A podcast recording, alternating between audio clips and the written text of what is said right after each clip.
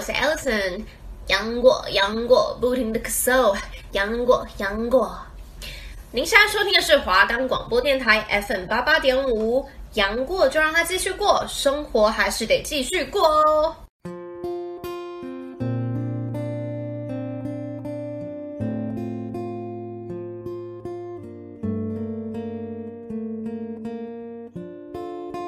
各位听众朋友们，大家晚安，我是主持人 Amber，我是主持人 Lucy。您现在收听的是一起谈心节目，会为大家介绍来自世界各地各种议题。我们会从介绍议题，跟听众们分享这次介绍的议题所带来的事件以及影响。最后在节目的结尾，与大家分享我们的看法。另外，我们的节目可以在 First Story、Spotify、Apple Podcasts、Google Podcasts、Pocket Cast、SoundPlayer，还有 KKBox 等平台上收听。搜寻华冈电台就可以听到我们节目喽。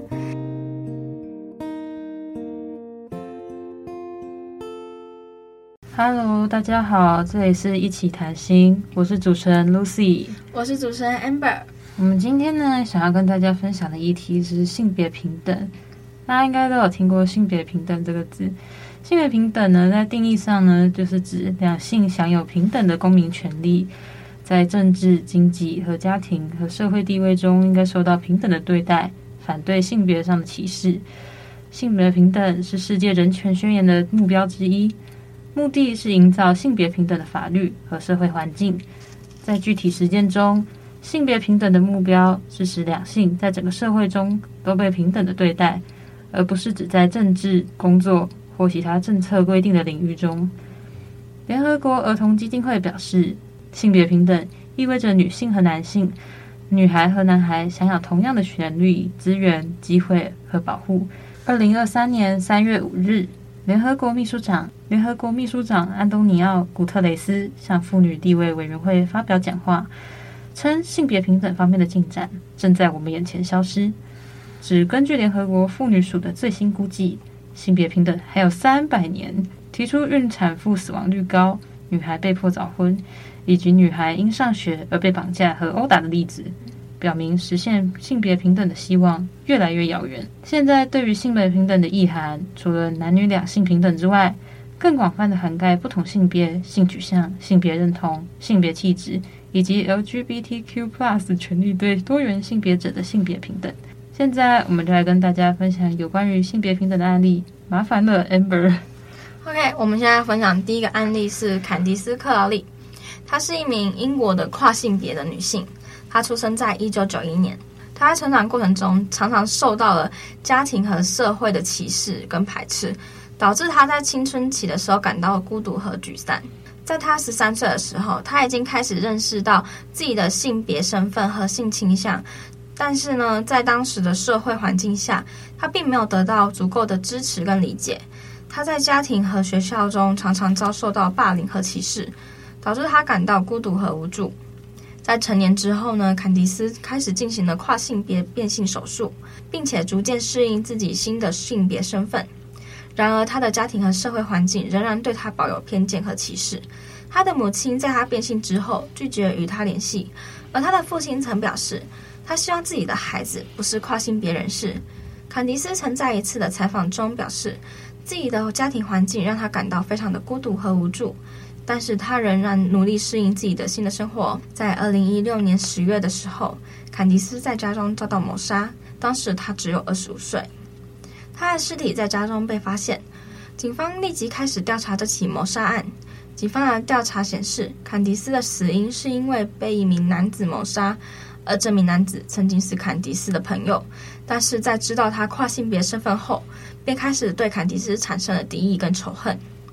在谋杀案发生后，这名男子被逮捕，并且被判处终身监禁。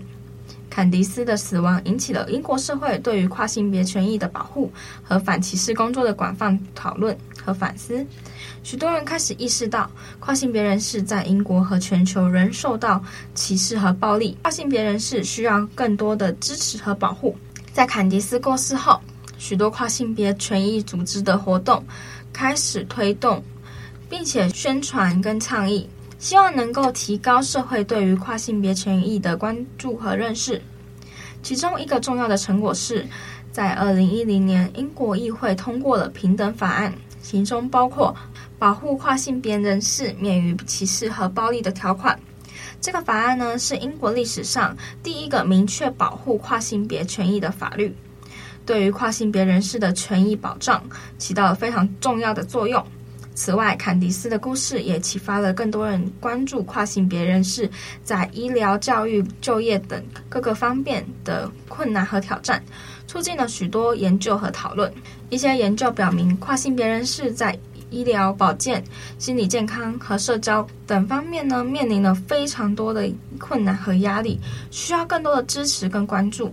总之，坎迪斯·克劳利的故事呢，是跨性别权益运动的一个重要里程碑，引起了社会对跨性别权益的关注和讨论，促进了跨性别人士的权益保障和支持。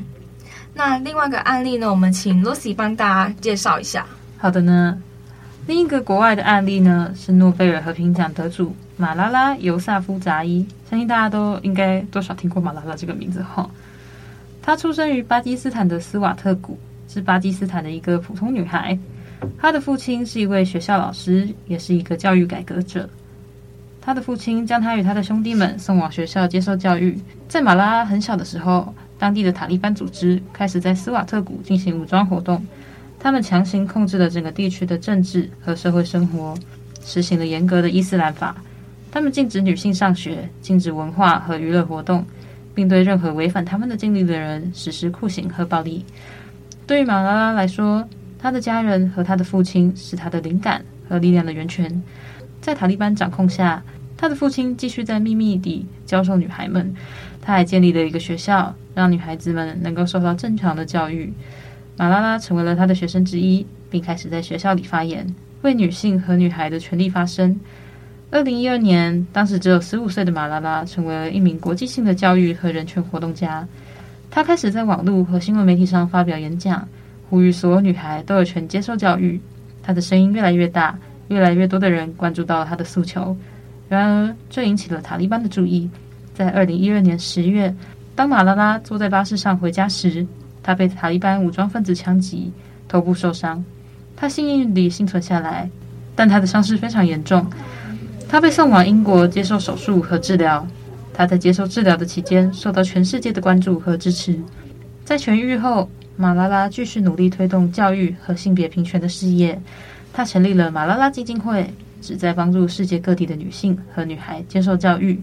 她也成为一名国际知名的人权活动家和演讲家。受邀在联合国大会、英国国会、加拿大议会和其他国际场合发表演讲。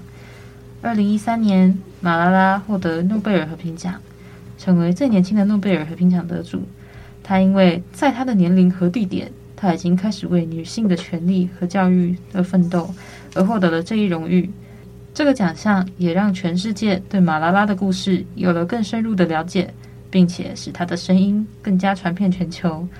马拉拉不仅是一个勇敢的女孩，也是一个极具启发性和鼓舞人心的领袖。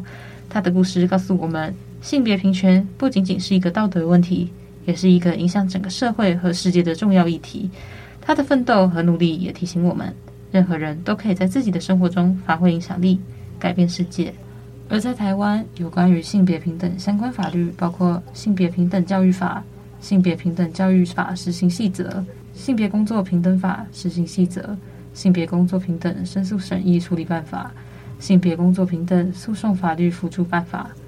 谈到台湾有关于性别平等的方面，就会想到一九九零年的重大刑案之一，在一九九六年十一月三十日所发生的彭婉如命案。麻烦 Amber 来为我们解释一下。OK，一九九六年十一月三十日，当时呢，彭婉如女士是民进党妇女部的主任。然后她搭飞机到高雄去开会，这个会议呢是为了即将进行表决的民进党妇女参政四分之一保障条款。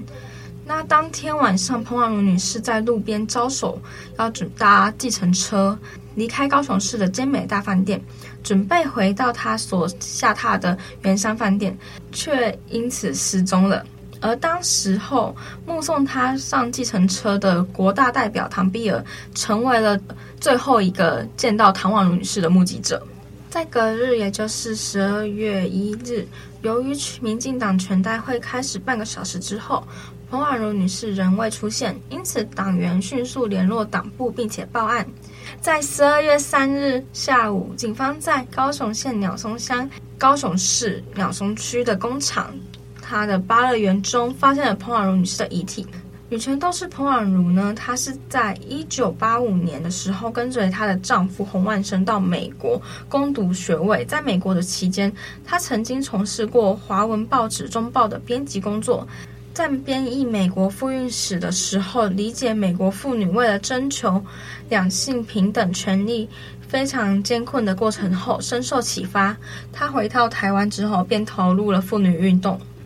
在一九八八年回到台湾之后呢，在十二月出任妇女薪资基金会秘书长，透过写文章跟活动，唤醒更多人审查国小国中的教材偏颇，对于女学生的学习的不利。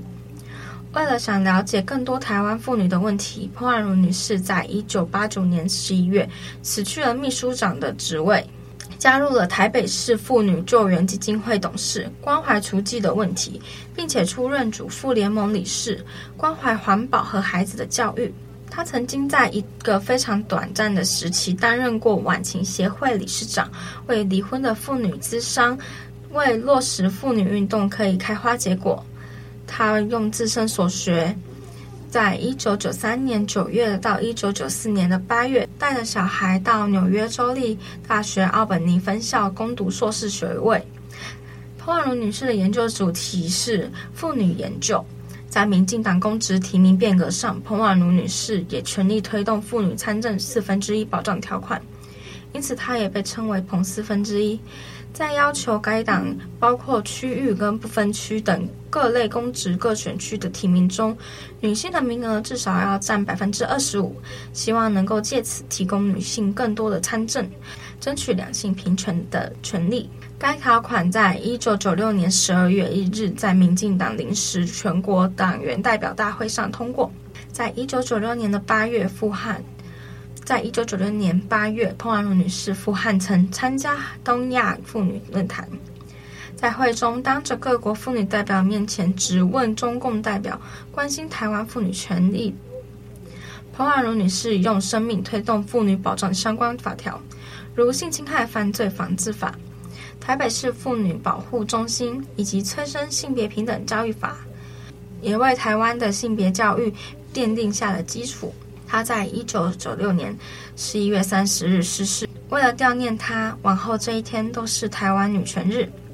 他的死不止影响刑案修正案，遇害当年的十二月，超过一万名台湾留学生与台湾民众共同催定十一月三十日台湾女权日。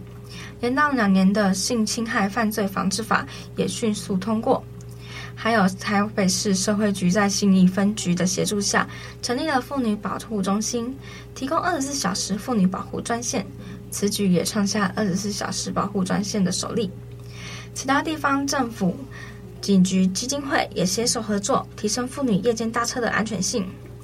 那我们现在也接近到节目的尾声，那我们听首歌曲。今天想跟大家分享的是蔡依林的《不一样又怎样》。那我们现在来听听这首歌吧。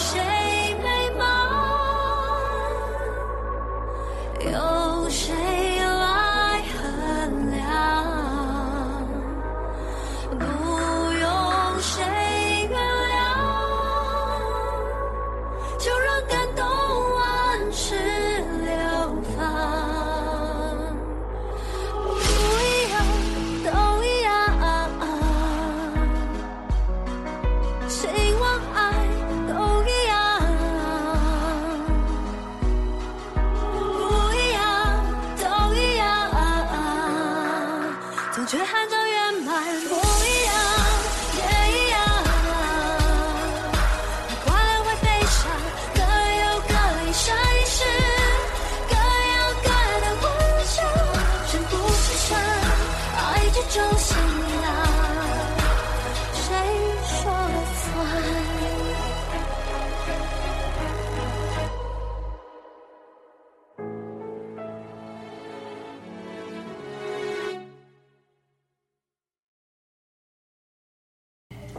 完歌曲，欢迎回到我们节目一起谈心。我是主持人 Amber，我是 Lucy。那因为谈到性别平等，很多人都会想到性别歧视。那性别歧视它是一个非常普遍存在的问题，它可以代表种族、宗教、文化跟社会习俗，还有法律制度中性别刻板印象和不平等的对待。在某些国家和它的文化中，男性被赋予更高的地位和权利。而女性则会被认为只能扮演家庭和家务的角色，这些刻板印象和不平等的对待，可能会影响女性的教育、就业和政治参与的权利。然而，性别平等不仅仅是基本人权，也有可能是持续发展的关键。性别平等对于社会的稳定和和谐、经济的发展和创新、生产力和劳动力参与率都有积极促进的作用。此外，性别平等也可以促进教育和健康的发展，降低家庭暴力和性暴力的发生率。因此，实现性别平等是一个非常重要的目的。那我们请 Lucy 跟我们分享一下，我们要怎么样实现性别平等？然而呢，要实现性别平等，需要从多个方面入手，包括教育、立法、政策、文化和社会意识等方面。我们要通过推广性别平等教育，让年轻人了解性别平等的重要性和意义，然后也要通过制定反歧视和平等就业的法律，保障女性的工作权利和平等待遇。通过推行性别平等的政策，增加女性在政治和经济决策中的参与度。通过媒体和文化的引导，打破性别刻板印象和刻板观念，这些都是实现性别平等的重要途径。不过，实现性别平等还是存在诸多挑战，其中一个挑战是文化传统和刻板印象的影响，这使得某些国家和文化中的性别歧视得以延续。另一个挑战是教育和职业机会的不平等，女性在这些方面可能会受到不公平的对待。此外，家庭和工作之间的平衡也是一个问题，许多女性需要在职业和家庭之间取得平衡，扮演双重角色。这不仅需要政府和企业提供弹性的工作安排和福利措施，也需要社会和家庭对女性的角色和责任进行重新评估和认知。此外，性别暴力和性骚扰也是一个严重的问题。许多女性在家庭、工作和学校的场合都可能受到性别暴力和性骚扰的侵害。这些行为不仅会伤害受害者，也严重侵犯了他们的人权和尊严。政府和社会团体需要加强法律和政策的制定和实施，保障女性的安全和权益。总之呢，实现性别平等是一个艰巨的任务，需要政府、企业、社会团体和个人的共同努力。通过改变文化观念，推行性别平等政策和法律，提供教育和培训机会，增加女性在政治和经济决策中的参与等措施，我们可以逐步实现性别平等，推动社会的发展和进步。Amber，你有被性骚扰过吗？没有。好，我没有。你你，你那你有被歧视过吗？还好哎，因为我的升学过程中，我们我的班级啊，我们的班级都是蛮和平的，而且男生都会听我们女生的话。嗯，什么概念？就是他们可能会被怕被骂吧，因为我们班有些女生蛮凶的，恰北北那样。对对，我们班有些女生蛮凶的，所以我们班男生就有点怕说没有被他们骂，所以他们就人都蛮好的啦。说真的，嗯，其实我觉得我们这一辈比较还好，上一辈可能就。就就不好说，老一辈可能会有那种重男轻女的观念。就是像现在，因为我们读新闻系嘛，然后我们班，呃，我们班有几个男的，可能不到十个吧。比例偏少。对啊，可能不到十个吧。然后分组之后，就是我们现在是广播组的，分组之后男生比例还是偏少。对，还因为本身新闻系的男生本来就偏少。对，传播学院的男生都算少啦。嗯，对。嗯。就是我其实也跟他们没有到很熟这样子，但是我感觉就是偶尔偶尔讲到话的时候，我觉得他们也都是很有礼貌，对啊，他们人都很好。可能也是因为我们长大了，但是小时候其实我也没有不太有遇到这种就是性别平等跟被歧视的问题。老实说，就是也可能是因为就是我遇到的情况都是男生都跟男生玩，女生都跟女生玩，所以比较不会有这个冲突。嗯，我们都我们是大家都玩在一起，对，幸运的幸运的。对对。那其实这次啊，我们这次讲的议题是性别平等嘛？那 Lucy 有什么想法呢？我自己觉得啦，就是性别平等跟 LGBTQ Plus 的权益呢，应该是我们当今社会中一个非常重要的议题。因为我认为实现性别平等，它的它是一个迈向一个更加公平跟公正的社会的关键之一。我觉得对于性别平等呢，我们需要认识到男跟女之间的不同和差异，还有他们的不平等。然后我们要采取行动，而对于 LGBTQ+ plus 的权益呢，我觉得我们需要认识到，就是每个人都有自己的权利去自由选择自己的性取向，还有他的性别方面的认同。然后我们应该要给予他们更足够的尊重和保护。我认为这些都是整个社会需要共同去努力的课题。只有当每个人都获得平等和尊重，我们才能真正的实现一个更加美好和平等的社会。这样子。嗯，Amber 的想法，呃，我的想法是，就是这次议题是性别平等嘛，然后我觉得性别平等这一块是非常重要的。而且讲到性别平等，其实我们很容易会想到同婚，就是同志伴侣这件事情。台湾有通过同婚的法律，但是在公投之前呢，我记得我那时候看到那个，你知道爱家联盟吗？哦，我知道，我知道爱家护家盟嘛。对，护家盟，他们都会在，我记得那时候好像是在。他要上高速公路的时候，那个交流道，他们就有一个布条。对，我我觉得他们把那个同婚这件事情想得很严重。哦，我有我有收过他们就是发的那个传单，他们都会在学校前面发。我在想这是可以的吗？嗯、对，而且他们还说什么，就是可能就是对同婚这件事情，可能对如果要写进教育的话，对小孩不好。如果你觉得对小孩不好的话，为什么还要在学校面前发那些传单？不是啊，对啊，没有他们，我觉得他们就是要发给家长看的。然后，但是我就会觉得说，就是因为我记得我那时候还看到说什么什么让同志结婚啊，会影响生育率什么的。可是我就觉得说，你不让他们结婚，他们也不会再去找异性生小孩啊，这不是结婚的问题啊。而且我我我记得好像有些同志他们会去国外领养小孩吗？就是做那种代孕，对，代孕的那种。嗯，然后或者是他们会去领养小孩。然后我觉得。也不一定会降低什么生育率啊，反而会让那些可能去育幼院找那些被抛弃的小孩带回来养，反而会让那些小孩有家的感觉。对啊，我觉得就是，与其就是想着怎么增加小孩，还不如让现有的小孩就是过上就是正常一点的人生，这样对，让他们过上比较好的人生。对啊，可能好像就是就是结婚才会有小孩一样，就是有些有些高职女生都在厕所先手。对啊，而且如果你是为了。生小孩而结婚的话，这样其实对你的小孩也是不公平的。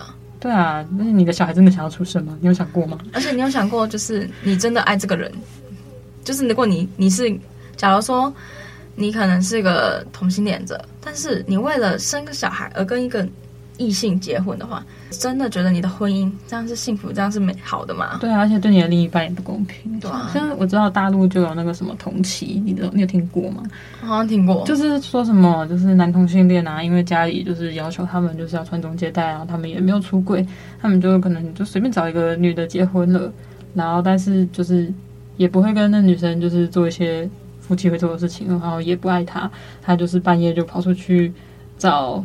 做别的事情这样子，嗯、然后这样子的话，我觉得就是对双方都是一种伤害啊。所以说，我们应该要给他们更多的权利去寻找他们想要做的这样子。嗯，我前我昨天看到了一部日剧，它就是它的名字叫《我和老公和他的男友》，就是女主角呢跟她的老公结婚了，但是他们婚后就是没有那个夫妻该有的事情，他们只有在结婚纪念日啊会做。例行公事，但是在结婚纪念日的那一天，她看到她老公跟另外一个男生接吻的画面，嗯，对，然后就很像是，就是他好像是那个 NTR 吗？对对对。对，所以我觉得这个跟你刚刚讲的那个有点像，就是他其实他其实就算跟你结婚了，他还是会跑出去这样。对对对，所以不一定一定要男女在一起会幸福，有时候。我觉得我们要录那个哎，免责宣言。以上以上那个、啊啊、是我们自我们真的呃，我们自己的想法，是，Amber 的问题。哎，不是 什么，不是，就是有事情不要找华冈广播电台，请请找 Amber 就好。哈，Lucy，没有没有没有没有 Lucy，有 Lucy 也有，没有没有。现在在录节目是 Angel 这样子。好，谢谢，我真的会谢谢。不是啊，因为就刚刚刚好讲到那个嘛，然后我就想到那个。嗯想到一些比较过激的画面，不好意思，我很抱歉，我道歉。其实我们也可以跟大家讲一下，我们下礼拜会讲的一些事。我们下礼拜也是，对，我们就是延续这礼拜的相关内容，这样。对，我们会讲到其他的案件，对，大家也要准时收听。我们本期的节目都到这里喽，谢谢大家的收听，这里是华冈广播电台。节目一起谈心，我是主持人 Amber，我是主持人 Lucy，大家拜拜，拜拜啊！真的不干不干华冈电台事哦，啊、拜拜。以上都是 Lucy 跟 Amber 自己乱讲，对我们讲的，我们自己的言论。对，好了，大家拜拜，拜拜。